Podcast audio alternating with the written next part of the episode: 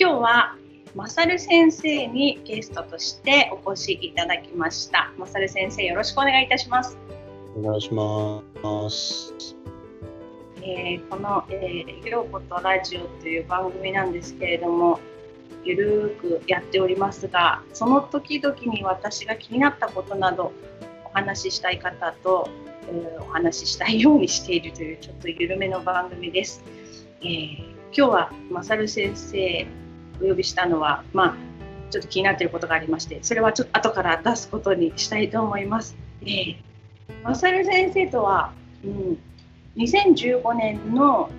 国会議員会館でのあの集会 PMPM ですよね。えー、っと、プレイヤーミーティング？ピースメーカー。プレイヤーミーティング。そうですね、ピースメーカーズプレイヤーミーティングで、あの急遽歌わせていただいたりして、はい、あの時本当にお世話になりました。あのはい、あの安安全保障関連法案のあの強行採決、強行採決っていうんですかね、あれを。あの時にちょっと心が本当に動かされて、何かできることはと思って先生をまあ頼って歌わせていただいたということがありましたがあの先生はこういう社会的といいますか活動をあのたくさんされているというふうに私は思っているんですがその、まあ、きっかけというかどういうことがあったのかなっていうことをまず教えていただいてもいいでしょうか？はいそうですね。あのまあそういうふうなあの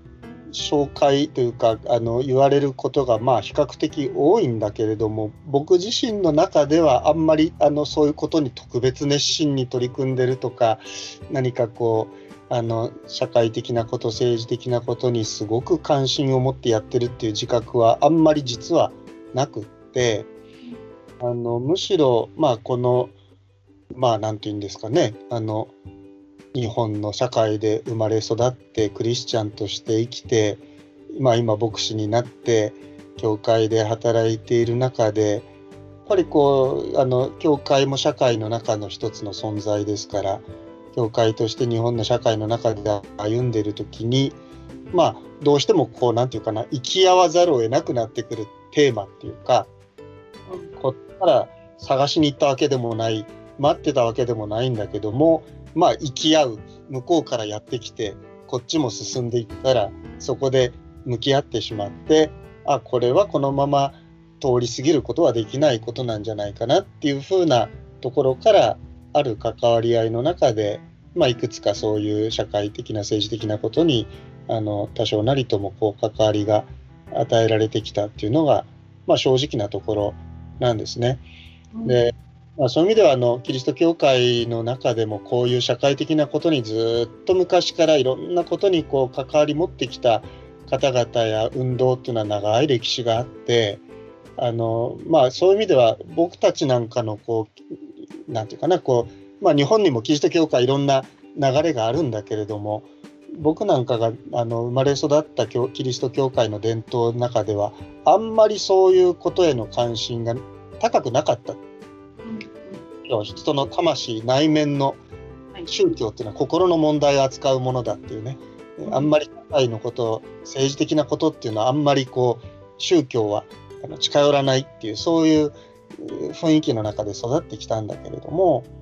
でもやっぱりこういう時代になってきてあのそうとばかりは言っておれなくなったっていうのはありますよね。うん。あのそのクリスチャンとしてというか、まあ、聖書に生きていく中でその社会的な問題っていうのと向きわ向き合わざるを得なくなったっていうことの理解で大丈夫ですか？そうですね。よくねあの例えばあの政治教会に政治をあんまり持ち込むべきじゃないとかクリスチャンとか特に牧師はあんまり政治に関わるべきじゃないっていう言われ方は結構されるんだけど多分そこでは政治ということがもうすでにある、なんていうかな、あるかなり限定した意味付けで使われてるっていうかね。うん。例えばそれは政党政治だったり、ね、国政であったり、あるいは、今都政であったり県政であったりあのいろんなことあるわけだけども、はい、政治って別にそういう政党政治だけを政治というわけじゃないから人と人とが一緒に生活していく中で必ず何かしら相談しないとことが進まないことだとか調整しないといけないことだとか、うん、誰かがそれを取りまとめてくれないとなかなか話が噛み合わないことだとか何かを決める時にみんながご納得してできる形を探ることだとかこういうの全部政治なんですよね。そうですよね。その共に生きるっていうような言葉で言い換えることができるのかなと思うんですけど。だからそういう意味では政治に関わらないっていうのは不可能なんですね。はい。みんな何かしら政治的なことを僕らは政治的なあの関わりレベルは違うけど何かしらの政治的な関わりで生きてるわけで、うん、それあの例えばなんだろう今日はちょっと家族会議だと。うん今日は家族の大事なことを話し合うから今日はみんな何時に帰ってこいみたいな家族 LINE が回ったりしますよね。ねそこあるじゃないですか。例えば例えばね、うん、なんか誰かが何かしでかしたとね。どうするみたいな。話し合うそれだってある意味政治なわけですよ。あそうですね。はい。町内会でどうするとか、何かのサークルの決め事どうするとか、うん、まあ、みんなで話し合ってらんないから、ちょっとお世話役何人か決めあの選ぼうよと。うん、どうやって選ぶって言ったら、ね、あなたやってくれませんって言ってもいいし、いやいや、それはやっぱりあの推薦しようとか、いや、選挙しよう、これ政治ですから。うん、政治うん、政治って僕らにとってすごく実は身近なものだと。はい、はい、あのたった一人で生きていくんだったら生まれないけど複数2人以上が生きるってなった時に必要なことなんだなと今先生の話を聞いて思ったんですけどそういう意味ではもう教会の中にももちろん総会とかあったりあれはまあ政治っていうことになるわけですよね。総会政治っていうのは一つの大事な概念ですからね。うん、はいであの今先生がおっしゃったその政党政治とか国政だとか都政県政っていうのは、まあ、そういう、まあ、少人数の政治の延長にあるものなんじゃないかなと思うんですけど先生はその、まあ、教会の中でそういう、うん、政党政治とか国政レベルの話をするっていうことについてはどういうふうにお考えですか？あの教会はやっぱり政治団体ではないから教会が政治団体のような振る舞いをすることはできないしすべきじゃないとね。だけれども教会も社会を構成している大事なメンバーの一人なので国のことや地域のことや僕らだったら僕らの住んでる町の問題に無関心ではいれないですよね。そううん、やっぱりいい社会になってほしい、いい街になってほしいし、いい国になってほしい。うんうん聖書も上に立てられたそういう働き人勤めのに就く人たちのためにちゃんと祈りなさいと教えてるわけでそういう意味では教会はやっぱりそういういわゆるあのいろんなレベルの為政者たちのために祈ることっていうのはまずとても大事な務めだと思う。はい、はい、の上で基本的にはあのどんなあの体制であったとしてもやっぱり僕らの信仰からすれば神様のお許しにならないことは起こらないわけだからそういう意味では神様が立てた権威を重んじるっていうのは基本的な姿勢としてすごく大事なこととしてある。もう一方でやっぱり神様が私たちを地の死を世の光だって言ってこの世界にお使わしになった。クリスチャンだけが幸せで生きればいいとか、クリスチャンだけが祝福に預かればいいっていうんじゃなくて、その人たちがこの世に対して塩の役割を果たし、光の役割を果たすとなると、やっぱり世の中があまりに不正がはびこるとか、正義が曲げられるとか、ある人たち、特定の人たちが差別されたり、抑圧されたり、傷つけられたりすることに対して、それはあの見て見ぬふりは許されないし傍観者であることができないとなればもしそれが政治が政治が直接のきっかけになってそういうことが起こってるんであればそれはいけませんよと言わないといけないし政治が何かをしないことによってつまりほったらかしにしてることによってそういうことが生じちゃってるんであればそれはちゃんと働きかけてくださいというふうに声を上げるっていうのはこれはあの一人の市民としてもしないといけないことだし教会社会の中に生かされてる教会の役割でもあるかなと思うとあのそういう意味ではあの教会が政治的なことに関わる部分っていうのはできないこともちろんあるしやるべきじゃないこともあるんだけどやれるやるべきことの領域っていうのは実は結構たくさんあるんじゃないかなと思いますよね。そうですねあの今そうやって結構、まあ、数年前とか数ヶ月前よりかはその、まあ、コロナのことがあってなんでしょうかねその結構いろんな人が政治にこう目を向けることが多くなってきたんじゃないかなっていうのは、まあ、感じるんですけどあのなんかそういう中で私も少しずつですがまた、えー、目にする機会が増えていってそのいろんな政治家の方がおっしゃってるのっていうのはその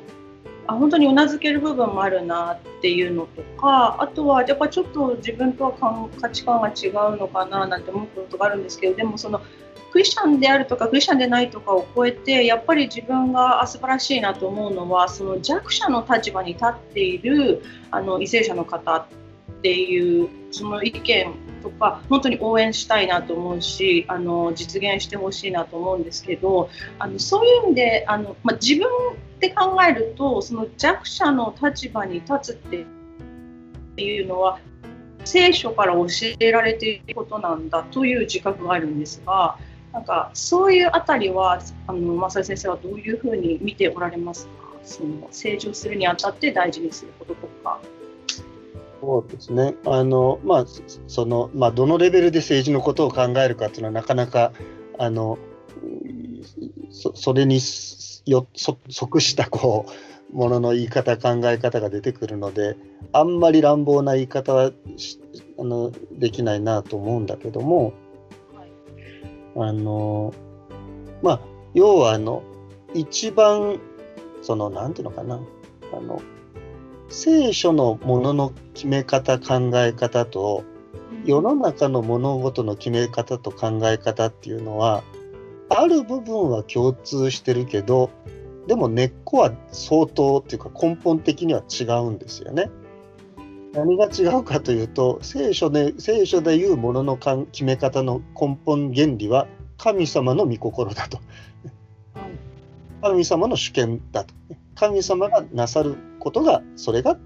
実現することが大事だ。ですから主の祈りで心が天になるように地にもなりますようにとこう僕らは祈って神様の御心がこの地にどうやって実現していくかっていうことの中で考えて行動するわけですよね。その時の神様の御心の中にはやっぱり私たちの社会私たちの人間の命の尊厳を神様が大切にしてくださってるお方だと。であればその神がご自身の形に作ってくださった人間の価値尊厳というものがちゃんと保たれる社会にならないといけない。現実にはに人間の罪のゆえにさまざまな格差や分断やその力の原理やいろんなものが入り込んでもうそれはもう罪のむき出しの現実があるわけですよね。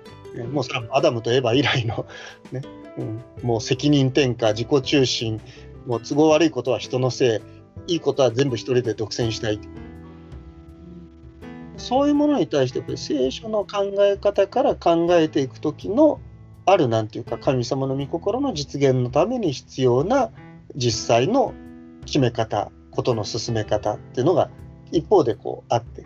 うん、もう他方で世の中の人々のものの考え方の一番のおそらく理想は理想って言ったらちょっとあれだけどあの一番いいのはね直接民主制なんですよ。うん、100人いたら100人みんなで集まってはいこれいいか悪いかととにかく議論を重ねて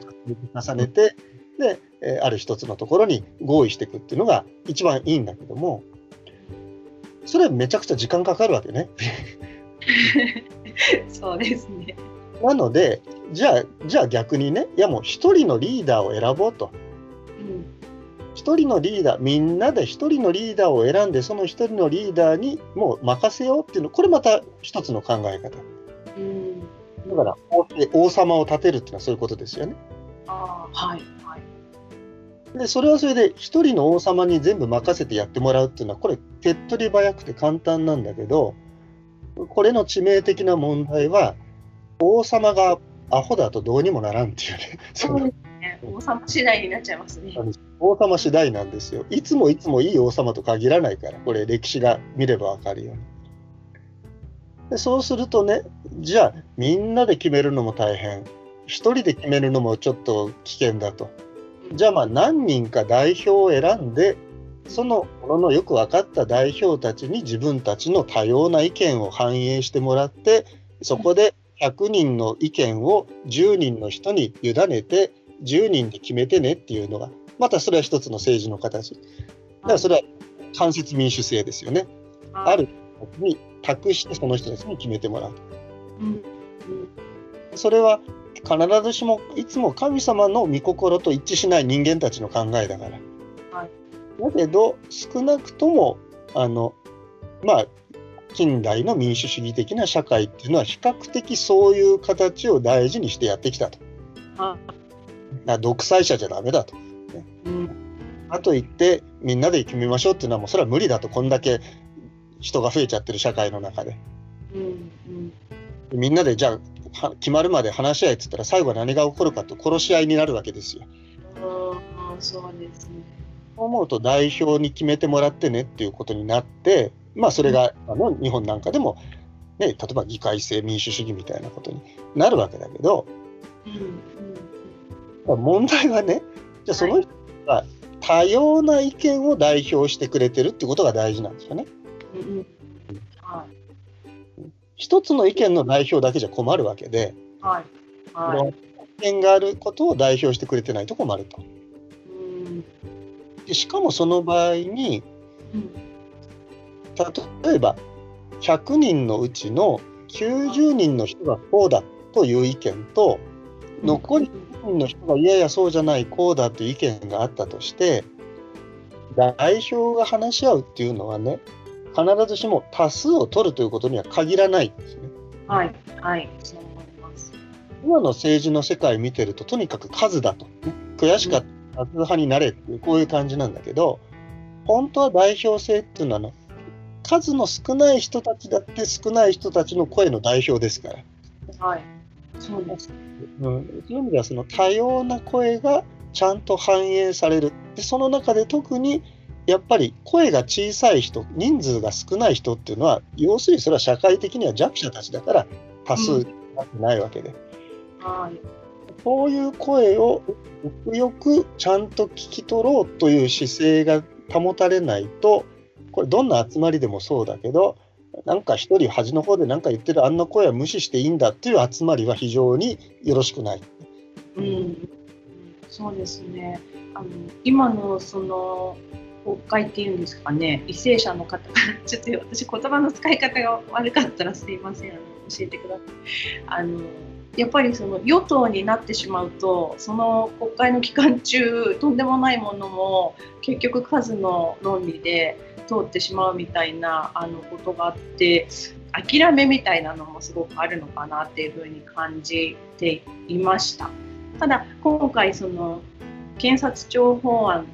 のことについて、まあ、私本当5年ぶりにツイッターに戻ってみたんですけどお家の時間があまりに長かったので あの人と会うことができなかったのでちょっと SNS の方に向いたんですけどそうしたらその検察庁法案のことですごく盛り上がっていて、まあ、それだけが理由ではないにしてもなんかその声も本当に大きくて結局その国会の間中に審議をできないからということで廃案になったっていうあのことがあってあこれはでもすごく喜ばしいことだなというふうにあの思いました。その与党のあの政策として立てられたんだと思いますけどそのことがあの、ま、そういう形でストップされたというのはすごいことだなと思って本当に声を上げるというのがとっても大切なことだなというふうにあの実感したことでした。はい、それであの今本当あのマサル先生のお話聞いてもう一つ話したくなっちゃったことがちょっと飛ぶかもしれないんですけどあのその少数の方の意見を聞くっていう大切さっていうところであのあちょっと関係ないかもしれないですがその例え話で子供が3人いましたっていう、えー、と1人の子はとても身長が高くて、まあ、どのぐらい手が高いのか分かんない。高い。1人の子は中ぐらい。1人の子は小さい子がいたんですね。でそこに、うんとまあ、野球場があってみんな野球を見たかったんですけど中に入れないので外から見ましょうということになったんですね。でそこに、えーと、空き箱が3つあったっていうことでこれであの1人が1つずつ使うってなるとこれをなんか大体みんな公平だとかって考えて平等だとかって考えやすいんですけどでもその時にその子たちが使ったのは背の高い子は0中ぐらいの子は1個背の小さい子は2個使ったらみんなが見えたっていうなんかその話がすごく好きなんですけどあのそういう代表の方ってそういう視点がすごく必要なんじゃないかなって特に思いました。もちろんあの普通のあの政治を担わないあの人人間 人間としてっていうんですか人としてそういう感覚すごく大事だなと思うんですけどそのなんかその目指すゴールとか価値観によってあのどういう社会なるか大きく変わってくるんだなって思った事例でもあったんですね。うん、なのでなんかそのやっぱりでも私たちそれ参加するときにその今でいうと選挙ですよね。選挙が一番その代表の方選ぶっていうあのどういう人を選ぶかっていうのでこう自分の声を反映させる大きなものだと思うんですけど他にも方法ってあるんでしょうか、ね、まあ、あのもちろん選挙っていうのは代表を選ぶ直接の手段だから一番それはあの直接的には大きいんだけどでも選挙が全てかっていうとそうは思わないですね。うん普段からの関心を政治の現場に寄せてるっていう意識はすごく大事だしそしてやっぱりあの普段のそういうさまざまな先ほどもそうだけれども政治の世界で何が起こってるかっていうことに対して関心を持つこととかで今中にはすごくそういう自分がやれって言ったらみんな面倒がってやらないことをちゃんとやってくれる本当にあのそういうことに労を惜しまないでしてくださる方々がいらっしゃってインターネットの国会中継を文字起こしして SNS に貼っつけてくれるとかで その会の質疑のハイライトシーンを切り取って YouTube に載っけてくれるとかあのとにかくそういうみんなに政治的に関心を持つことをこう呼び覚ますための努力してくださってる方々もいてそういう意味ではあの選挙の時だけ関心が高まるっていうのはあんまり健全じゃないっていうか。なんか議員さんっていうのは、まあ、言い方悪いいい議員さんもいますよ。だけど、本議員さんっていうのは自分が議員であるっていうことが大事なので、いかに議員になり続けるかを考えるわけですわ。そのどういう政治を実現するかっていうのも大事なんだけど、でもとにかく選挙落ちたら話にならんと思えば、選挙になるとみんないいこと急に言うわけ。ね、語弊あるけど。それ普段このこの議員さん普段どういう活動してどういうことを主張してるかっていうことを見てないと選挙の時だけパッと見てあこの人いいこと言ってるなそれはみんないいこと言いますわ。うん、そういう意味では普段からちゃんと議員さんたちのことをこう見ておくあるいはせそこでどういう政策が話し合われてるかを見と関心を持つっていうのはあの前よりも今はしやすいと思うね。うん、そうですアメリカなんかすごくその辺発達してるからロビー活動ロビー団体がすごくこうあるわけで、まあ、気をつけないとある種利益誘導団体になりやすいっていうのはあるけどでもロビーングっていうのは本当はあのある意味ちゃんとあんたたちの活動を見てますよっていう、えー、意味合いもあるわけで自分たちの意向を反映させろっていうだけじゃなくてやっぱりこうちゃんと見ておく。これは自分たちのことなんだ。自分たちの社会の話なんだっていうそういう意識を持つことはあの大事なことだろうなと思いますよね。うん、そういう意味で先生が今一番気になるそういう社会的な情勢ですとかトピックですとかって何かありますか？いやまあそれはもうありとあらゆることが気になるけどね。はいうんやっぱり今とにかくねあの、まあ、別に僕はただの牧師だからそんなあのわ分かんないで適当なこと言って怒られちゃうけどまあでも一市民としてだからそういう意味では一市民で何言おうと自由だってあるから、はい。はい、僕は今のあの日本の政治は相当危機的だなと思ってるので、うん、あのなんていうかなああらゆることに対して危機感を感じてますね。今の政治今の政権に対してはね。うん。安倍内閣の問題性は非常に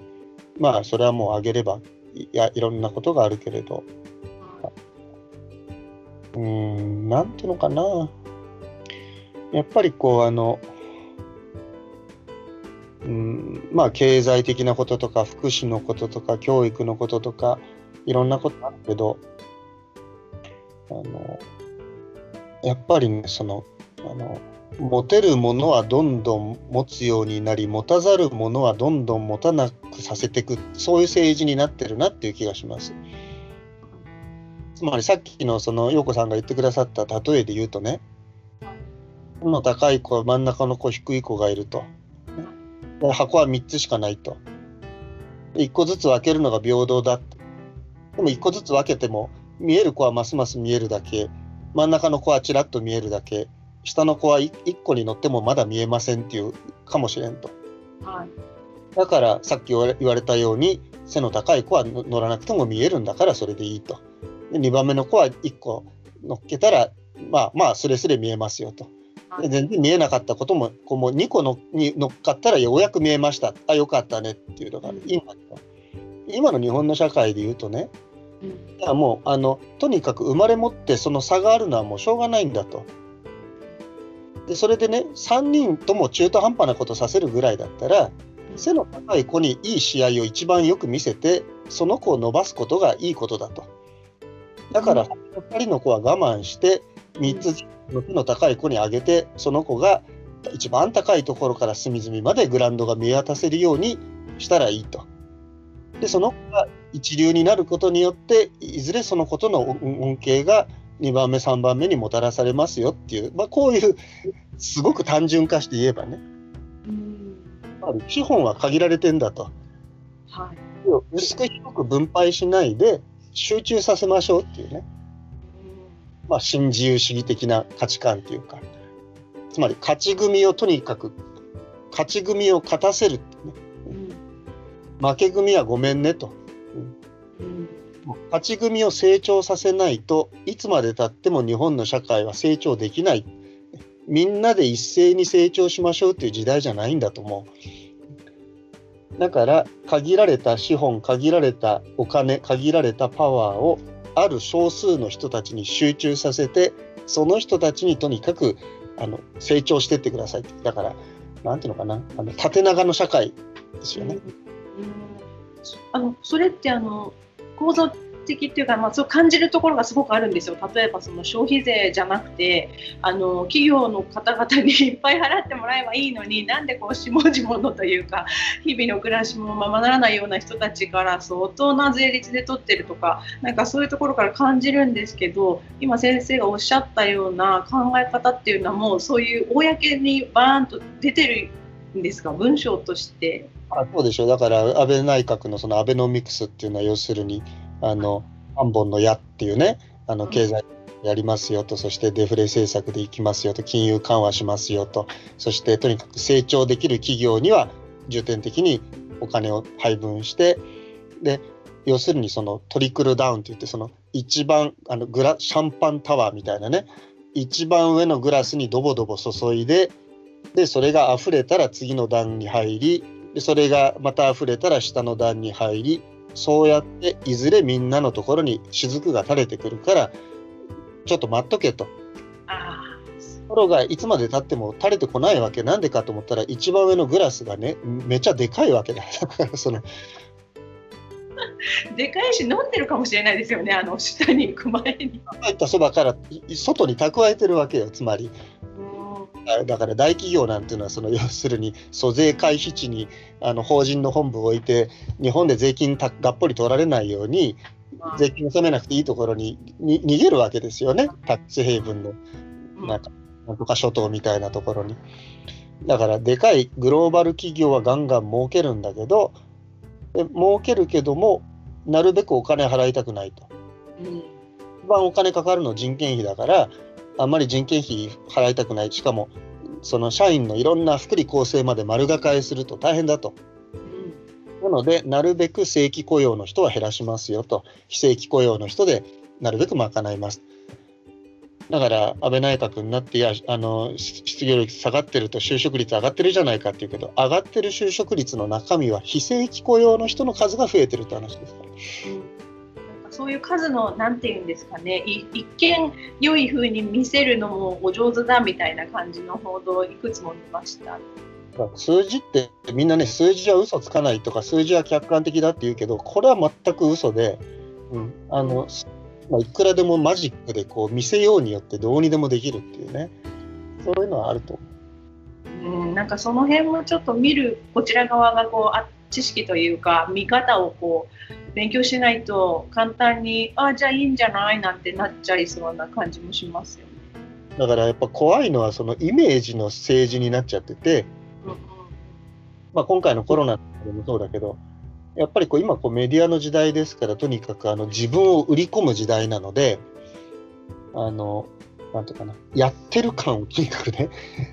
あるわけよみんな。だけど実はそんなところに全く姿を見せずでも当たり前のことをコツコツやっている人たちがほとんどなわけじゃないですか。そうですね。だけどそういう問題がないかのように見えちゃってねこうなんていうか光を浴びるものに目が行くっていうそういう価値観はやっぱりこれはもうあの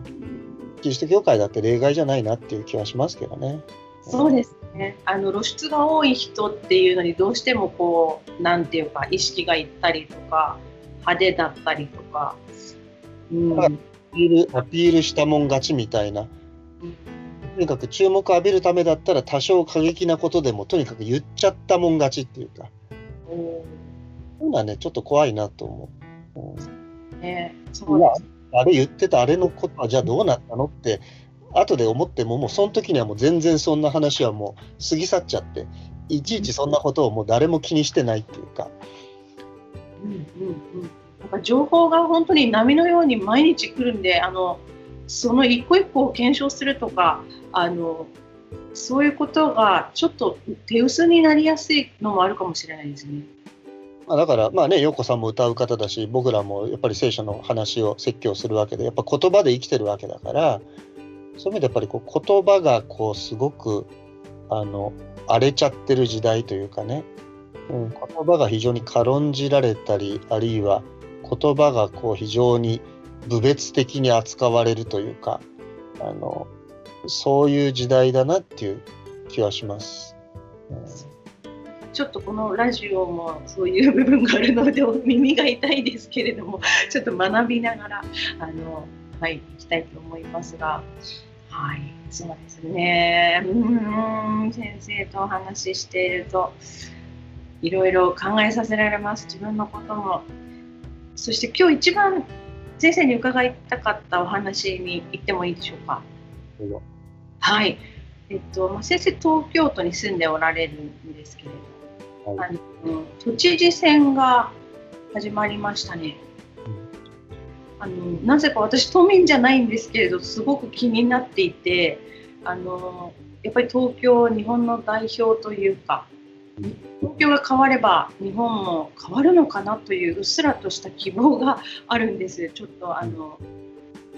まあ甘いかもしれないんですが、えっと今先生が東京に住んでおられて今の、えっと小池知事のあの政策といいますかね。施策っていうんですか？よくわかんない、うん。それについて何か思うこととか感じておられることってありますか？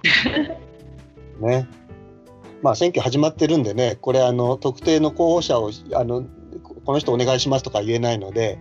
あれでもあの自分はこの人を支持してますみたいなことは言っても構わないんだけどなかなかね公職選挙法っていうのはややこしくってちょっとありながらなんだけども僕はあの東京に来たのは2000年なんですね。で2000年の時の東京都知事誰かっていうとねこれ石原慎太郎さんなんです。うん、石原慎太郎さんは99年から2011年までね4期やったんだよね。だから、かなり長く東京都知事をした人で、でその後猪瀬さん猪瀬直樹さんっていう作家、はい、その1期で辞めてでその後舛添さんがなって、うん、舛添さんも1期で辞めて、まあ、最後はいろいろスキャンダル絡みで、うん、ま、舛添はそうやって辞めて、はい、でその後こう2016年、はい、で僕はあのー、今回も出てますけど宇都宮健児さんっていう弁護士さんがおられて、今回がね3回目なのかな？都知事選の出馬が多分。うんうん、何度か挑戦されてるんですよね。あの僕は宇都宮さんっていうのは非常にあのなんていうか弁護士としてのキャリアそしてそのやってきた弁護士として取り組んでこられてきたことを非常にあのなんていうか共感共感するところがあって、はい、だから、まあ、実はあの前回の時なんかは少しあの地元であの宇都宮選挙のお手伝いをしたり したのしたんですけどあのやっぱりね石原都政っていうのはまあ非常になんていうのかな。僕僕のこと目から見るとあのすごく東京にと東京がこうあの悪くなっちゃったっていうかもちろん力がある政治家なんであのやったことの良さ良いこともあったと思うけどまあでもあの僕らからするとあのいくつかの点で非常にまあ石原さん自身の体質からして政治的な立場からして相当違うので僕なんかは思うところとね。だからやっぱり石原都政が基本的にその後ある部分継承されてきちゃったので、あれは変え変えないといけないんじゃないかなっていうふうに思ってます。うん、今もその石原さんの影響が残っている部分がある。元自民党、まあ、あの都知事だからあの自治体の首長なんであのみんな所属は無所属だけどもどこが支援するかっていうねで小池さんはちょっとややこしいんですよその背景がなかなか。うん、なんだけど基本でもあの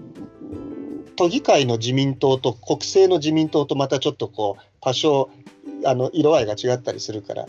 難しいけど、まあでも与党系の人であるのはもともと自民党ですから、まあ、いろんな渡り合えてる人だけども自民党政権時代に防衛大臣やったりいろいろした人ですから小池さんっていうのは。だけどもなんていうかなあのまあ一つはねやっぱりあの僕らがこの間ずっとある意味戦ってきたのはあの東京のことでいうと日の丸君が代の強制の問題があって。先生たちのクリスチャンのなせあの先生たちの中でもそれであの処分を受けたり、ででこれはもう信仰の自由に関わる問題だし思想信条の自由に関わる問題だしそのことはずっと僕らは関わり続けてきていて石原都政の時代に始まってその後も都知事変わっても基本的にそのスタンスは変わってないからこれはやっぱり子どもたちの教育の問題はあの今のままでは良くないなっていうのが僕は一番大きな。うん、あとは市の予算がやっぱり石原都政時代に随分切り詰められちゃって、あの区の補助金で運営してた障害を持ってるお子さんたちの施設がぱりあの補助金が止まっちゃって立ち行かなくなって結局他のところが引き受けたみたいなケースが僕らの近所でもあって。僕もあのずっとそこのクリスマス会子供たち障害を持った子供たちのクリスマスによくあのギター持ってうちの奥さんと2人で行ってクリスマスのお話しに行ったりしてたんだけど結局その団体ももうその立ち行かなくなっちゃって他の団体のところにこう合流しちゃったんでねなくなっちゃったとかやっぱり目に見えるところでそういう福祉のあのカットっていうのはあのこれはもう国政もそうだけど都政も続いてるし、うんまあ、なんていうのかな。やっぱり東京はね、おっしゃるように、非常に、まあ、ノルウェーの国家予算と同じぐらいだってんで、と東京都の財政は。そして、知事とか自治体の首長さんっていうのは、ある意味、あの本当にあのリーダーシップが発揮できる立場なので、東京都知事、国会議員なんかでやいるよりは、都知事になっちゃった方がよっぽどやりたいことがやれるっていうふうに思う人もいるんですよね。だからそういう意味で、こう、なんていうのかな、あの、やっぱり、この東京がどういう、今の国の政治のスタンスと同じスタンスでいく東京でいくのか、いや、そうじゃないあり方を模索するのかっていうのは、まあ、今回、まあ、宇都宮山さんもそうだし、山本太郎さんなんかもそうだけど、まあ、そういう人たちが出てきてるっていうのは、まあ、大事なことだなと思いますよね。あの先生、ちょっと私、本当に不勉強で教えていただきたいんですけど、私のような一般人も、その公職選挙法っていうものに引っかかる、ここれ、あれですか、このい多くの人にいっぱい発信するからとかですか？あの例えば、誰々さんに投票してくださいとかね、うんうんうん。ダメなんですよ。あの選挙期間が始まったら。はい、うんはい、はい。ただ、その、せ非選挙人の方の候補者の情報を話したりとか、もう大丈夫。まあ大丈夫ですよね。うんそう私、この人支持しますは言ってもいい。なるほど。あだけど、あなた支持してねって言っちゃダメなの。なるほど、わかりました。わかりました。とかね、そういうのもダメなの。え、もう一回言ってください。メールでね、この人のことお願いねってメールしたりするのもダメなの。ああ、なるほど。なるほど、わかりました。あと、あ、一個、山本太郎さんが、あの、なんだろう、SNS で応援してくれる人は、なんかこう、当選はがきを書いてくださいみたいなことをおっしゃってたんですけど、それは大丈夫なんですか？だからあの、ここがあのその選挙事務所が公的に作って、その選挙管理委員会から許可をもらってる配布物っていうのがあるんですよ、チラシにしても。はい。そういうのを もらってきて、支持者にするっていうのは、それは認められてる選挙活動だからいいんだけども、はい。自分で自分の知り合いにメール書いて、この人お願いねっていうのは、それはダメなの。だからそのあの、ちゃんとそれがあの選挙管理委員会に認められてるかどうか、まあ、これだってちょっと僕も正確に言わないといけないんで、あんまりあの間違ってたら申し訳ないんであれですけど、まあ、詳しくはちゃんと見てくださったらいいんですが、なかなかね、あの公職選挙法ってめんどくさいんですよ。うん。なんかそういうのもあると、さらに声を上げにくくなりますよね。だから結構そういうね、あの心理的なバリアは多いと思う。うん。あうかつなことってなんかやばくなっちゃったら怖いみたいなね。それ怖いですね。全く考えなしにやってるから、このテーマで先生とお話し始めてしまいましたが、はい。ね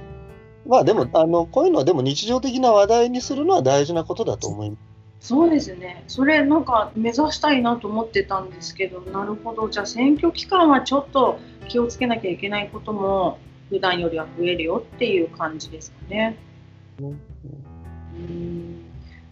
さっきあの先生とお話始める前にちょっと都知事選のページ見たんですけど22人もいらっしゃるんですねこの候補の方が。あの面白いなと思ったのがその、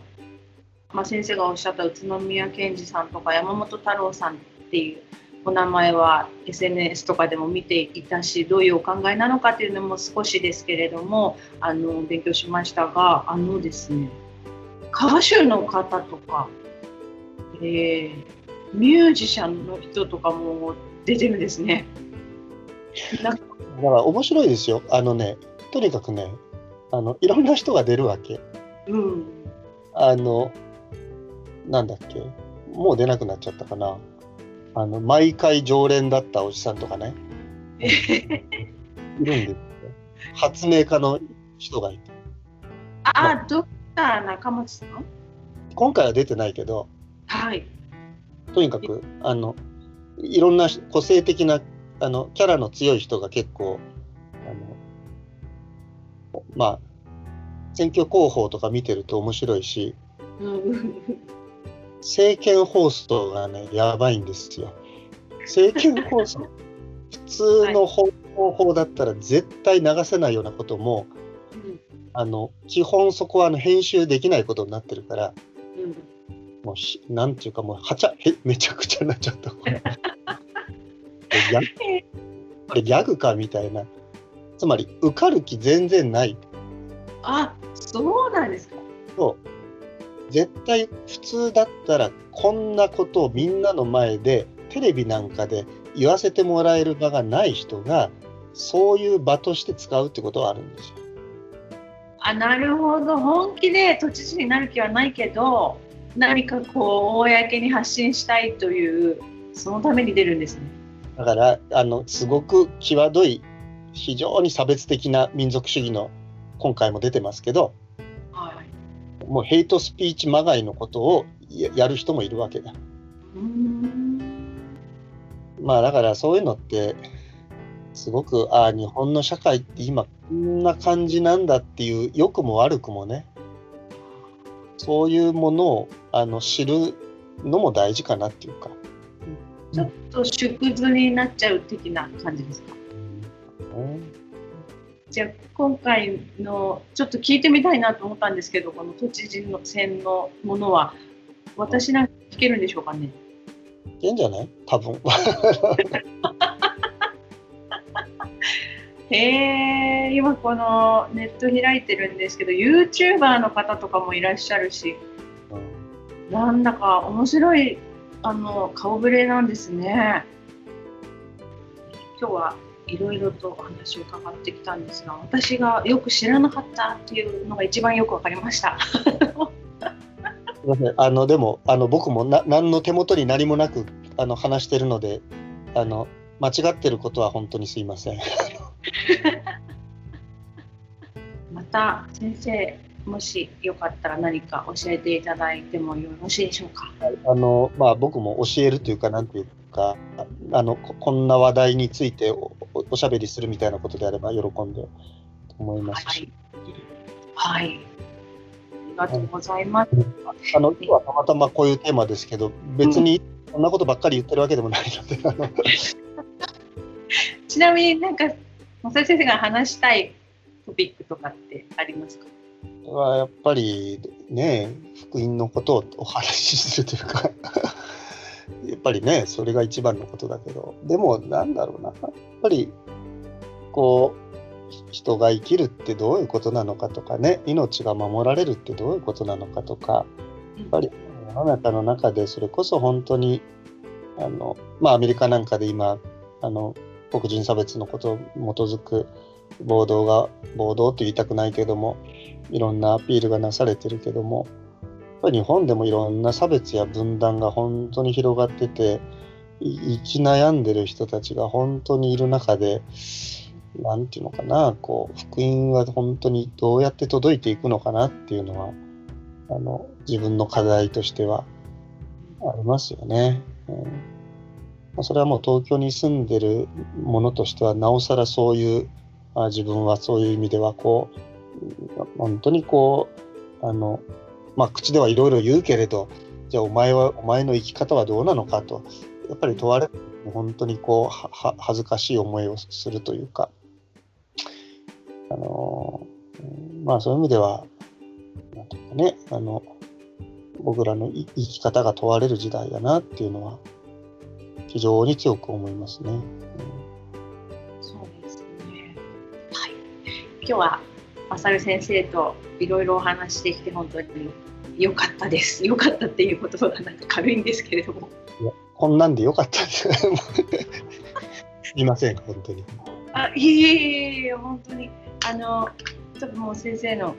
なんていうか知っておられることと私の生きてるレベルが違いすぎるので私にとってはもう本当に素晴らしいあ良かったなって本当に思っています。またお付き合いいただけたら嬉しいです。ということで今日は、えー、浅岡勝先生に来ていただきました。ありがとうございました。ありがとうございました。